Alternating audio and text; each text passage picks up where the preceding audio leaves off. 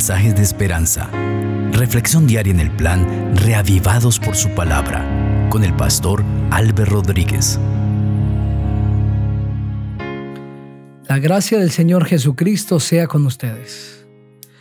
Hoy estudiaremos Apocalipsis capítulo 3. Vamos a elevar una oración a nuestro Dios. Padre maravilloso, gracias porque tenemos la seguridad que nos vas a conducir en la meditación de este precioso capítulo. Háblanos, Señor, y déjanos claro tu palabra a nuestra mente.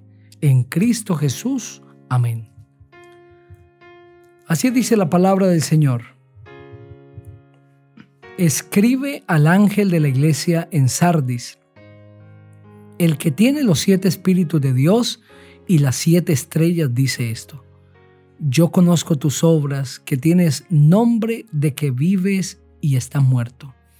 Sé vigilante y confirma las otras cosas que están para morir, porque no he hallado tus obras bien acabadas delante de Dios. Acuérdate pues de lo que has recibido y oído, guárdalo y arrepiéntete, pues si no velas vendré sobre ti como ladrón y no sabrás a qué hora vendré sobre ti. Pero tienes unas pocas personas en Sardis que no han manchado sus vestiduras y andarán conmigo en vestiduras blancas porque son dignas. Al vencedor será vestido de vestiduras blancas, y no borraré su nombre del libro de la vida, y confesaré su nombre delante de mi Padre y delante de sus ángeles. El que tiene oído, oiga lo que el Espíritu dice a las iglesias. Escribe al ángel de la iglesia en Filadelfia. Esto dice el santo, el verdadero, el que tiene la llave de David el que abre y ninguno cierra, y cierra y ninguno abre. Yo conozco tus obras. Por eso he puesto delante de ti una puerta abierta, la cual nadie puede cerrar, pues aunque tienes poca fuerza, has guardado mi palabra y no has negado mi nombre. De la sinagoga de Satanás, de los que dicen ser judíos y no lo son, sino que mienten, te daré algunos yo haré que vengan y se postren a tus pies reconociendo que yo te he amado. Por cuanto has guardado la palabra de mi paciencia, yo también te guardaré de la hora de la prueba que ha de venir sobre el mundo entero para probar a los que habitan sobre la tierra.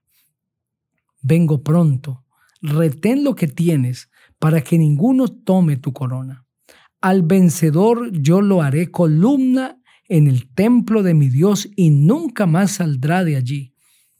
Escribiré sobre él el nombre de mi Dios y el nombre de la ciudad de mi Dios, la nueva Jerusalén, la cual desciende del cielo como mi Dios y mi nombre nuevo. El que tiene oído oiga lo que el Espíritu dice a las iglesias.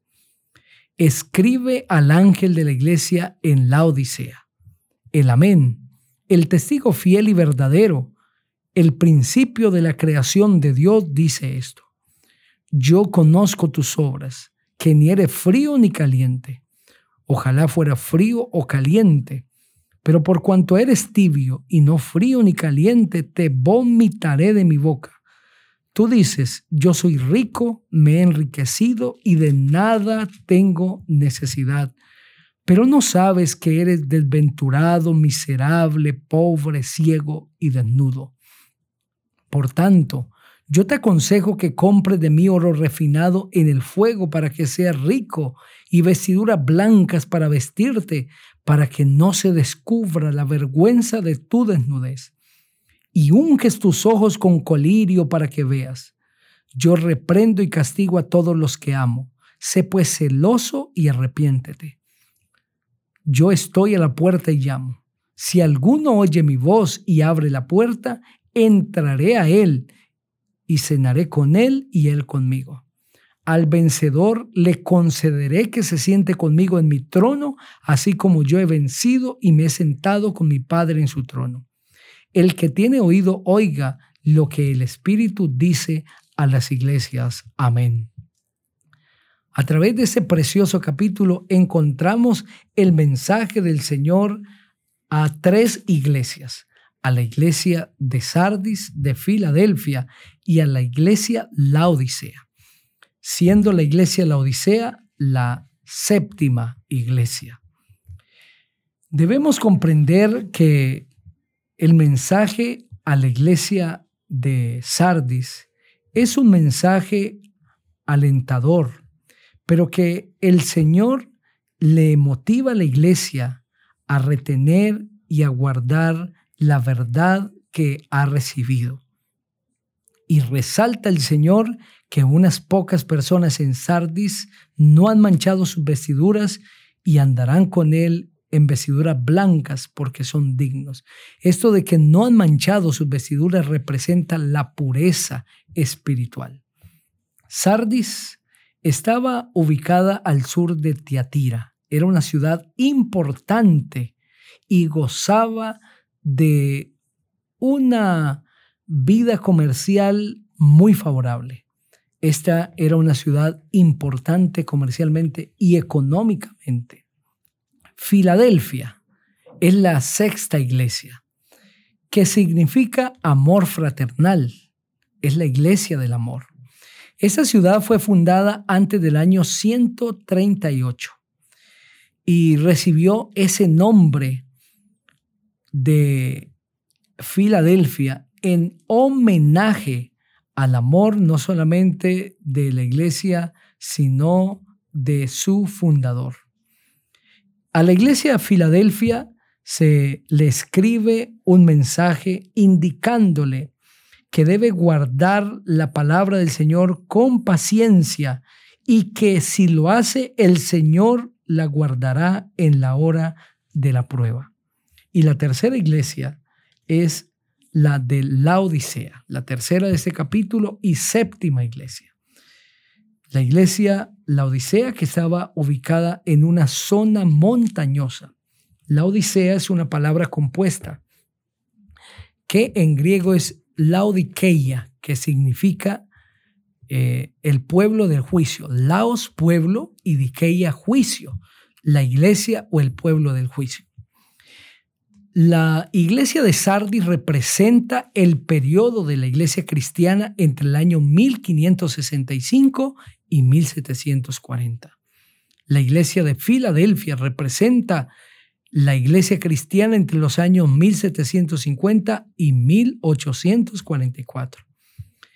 Y la iglesia Laodicea representa la iglesia a partir de 1844, cuando se efectuó la purificación del santuario el 22 de octubre hasta el tiempo del fin. En otras palabras, en la iglesia de la Odisea nosotros estamos representados, la iglesia del Señor actual. Es por eso que todos los cristianos deberíamos dedicar tiempo a analizar el mensaje a la iglesia la Odisea. Quien escribe el mensaje es el Señor Jesucristo, pero aquí se hace llamar el amén, el testigo fiel y verdadero, el principio de la creación de Dios. Cada una de estas expresiones tiene un propósito especial. La palabra amén significa así sea. Es una aprobación y es una aceptación de lo que se está mencionando, pero de manera especial es una aceptación de la voluntad de Dios. Así que eh, el Señor Jesucristo, al llamarse el amén, está hablando de un Dios maravilloso que acepta a sus hijos, que acepta a sus hijos tal como son. El testigo fiel y verdadero. La palabra testigo significa alguien que ha visto, que puede dar testimonio y que su testimonio es fiel y verdadero porque Cristo es el testimonio del Padre, es la revelación del Padre y el principio de la creación, es decir, es el autor de la creación, es el primogénito de la creación, es el creador del mundo. ¿Y por qué el Señor se identifica como el principio de la creación? Porque en el tiempo de la Odisea, En nuestro tiempo, el pueblo de Dios sería probado en cuanto a su creencia de Dios como creador. Y tendríamos que elegir si creer en el poder creador de Dios o en la teoría de la evolución. Por eso Cristo se presenta aquí como el principio de la creación. Y ahora el Señor dice, yo conozco tus obras, iglesia de la Odisea, que no eres frío ni caliente. Ojalá fuera frío o caliente, pero por cuanto eres tibio y no frío, te voy a vomitar de mi boca, porque eres tibio y no frío ni caliente. El Señor está usando un lenguaje que es conocido en la Odisea. La Odisea está en una zona montañosa, más o menos a 2.700 kilómetros eh, sobre el nivel del mar. Y a la Odisea llega un acueducto que es traído más o menos a 14 kilómetros y es tomado de unos termales, que era el agua potable que había más cercana a la Odisea. Y aunque esa agua era tomada de manera caliente, por el trayecto se iba enfriando y llegaba a la Odisea tibia. Y esta ciudad era conocida por su agua tibia. Es por eso que el Señor le dice a esta iglesia, tú eres tibio y ellos entienden claramente ese término. Ahora, en el contexto espiritual, tibieza significa alguien que no vive un cristianismo genuino. Aunque los laodicenses decían ser ricos y que no tenían necesidad de nada. La Odisea era una ciudad muy rica comercialmente. Comercializaba lana de ovejas, comercializaba también un ungüento para los ojos que se llamaba el colirio. Por eso es que el Señor usa el mensaje de vestiduras, porque los laodicenses comercializaban lana y también usa el lenguaje de colirio para los ojos porque era conocido entre los hermanos en la Odisea. Tan rica era la Odisea que la historia dice que en el año 62 después de Cristo hubo un terremoto y la Odisea se cayó por el terremoto y Roma le ofreció una ayuda externa a los laodicenses para la reedificación y ellos decidieron no recibirla y reedificaron la ciudad con sus propios recursos. Era una ciudad rica y los cristianos se consideraban ricos, pero el Señor dice, pero no se dan cuenta que son pobres espiritualmente. Se creen muy ricos, pero les falta por eso yo les aconsejo que de mí compres oro refinado en fuego para que sea rico y vestiduras blancas para vestirte, para que no se descubra la vergüenza de su desnudez y unge tus ojos con colirio para que veas. Tres mensajes para la iglesia lo dice. Primero, que compre oro refinado de parte de Cristo, refinado en fuego. El oro refinado en fuego representa las pruebas, de acuerdo a lo que presenta Primera de Pedro, el capítulo 1. Así como se refina el oro en fuego para que quede puro, los cristianos debemos pasar por el fuego de la prueba para que nuestro carácter sea refinado como el oro. Lo que el Señor le está diciendo a la iglesia de la Odisea, es decir, a nosotros hoy, que necesitamos la purificación de nuestro carácter. Y el carácter no se purifica de otra forma que a través de las pruebas. En la dispensación divina, Dios ha provisto que antes de la gloria pasemos por el sufrimiento para que nuestro carácter sea pulido. Número dos, el Señor le pide a la iglesia vestirse de vestiduras blancas. Aunque los laudicenses exportaban lana para hacer vestidos, eran conocidas por la lana negra, las ovejas negras. El Señor dice, es necesario que ustedes se vistan, pero con una vestimenta blanca. De acuerdo a Apocalipsis 7, esa vestimenta la da el Cordero y representa su justicia, que me cubre, su perdón, que me quita las vestimentas harapientas, sucias por el pecado y me cubre de esa vestimenta perfecta. Ese es el perdón que Cristo te ofrece, querido amigo. No importa lo que hayas hecho, Cristo quiere vestirte con vestidos blancos. Y lo tercero que el Señor le dice, unge tus ojos con colirio para que veas. Los laodicenses exportaban el colirio para todo el mundo y era una herramienta para muchas personas y médicos para aliviar dolores y problemas visuales. Era un medicamento extraordinario. También reportaba mucha ganancia para la Odisea. Eran conocidos en todo el mundo por el colirio para los ojos. Pero el Señor le dice, ustedes también tienen que comprar un colirio espiritual. Ese colirio es la presencia maravillosa del Espíritu Santo abriendo nuestros ojos para ver lo que el hombre no ve. No necesitamos generalmente otra cosa hablando espiritualmente que Cristo abra nuestros ojos.